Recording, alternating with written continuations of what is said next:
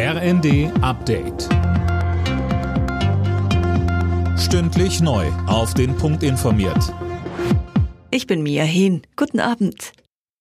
14 weitere Geiseln der Hamas sind auf dem Weg in die Freiheit. Das teilte zumindest die Terrorgruppe selbst mit, was sich nicht unabhängig überprüfen lässt. Insgesamt hatte sich die Hamas bereit erklärt, 50 Geiseln freizulassen. Israel lässt dafür palästinensische Häftlinge gehen. Die SPD ist gegen das von Finanzminister Lindner geplante Ende der Energiepreisbremsen.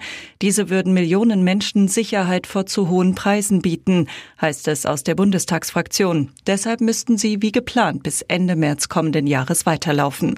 Ähnlich äußerte sich auch SPD-Chef Klingbeil. Wir wollen, dass die Bürgerinnen und Bürger für den nächsten Winter auch Sicherheit haben.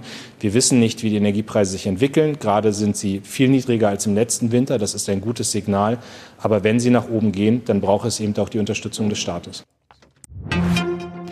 Außenministerin Baerbock hat auf dem Bundesparteitag der Grünen die geplante EU-Asylrechtsverschärfung verteidigt.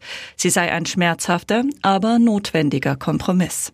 Denn die, die Europa kaputt machen wollen, die Rechtspopulisten, die Putins dieser Welt, die warten nur darauf, dass Europa sich in der Migrationsfrage zerlegt.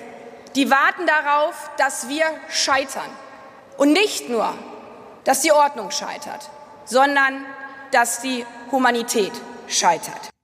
Die grüne Jugend fordert dagegen in einem Antrag weitere Asylrechtsverschärfungen abzulehnen.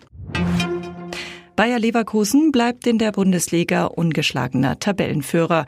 In Bremen siegte Leverkusen 3 zu 0. Dortmund entschied das Borussenduell gegen Gladbach 4 zu 2 für sich.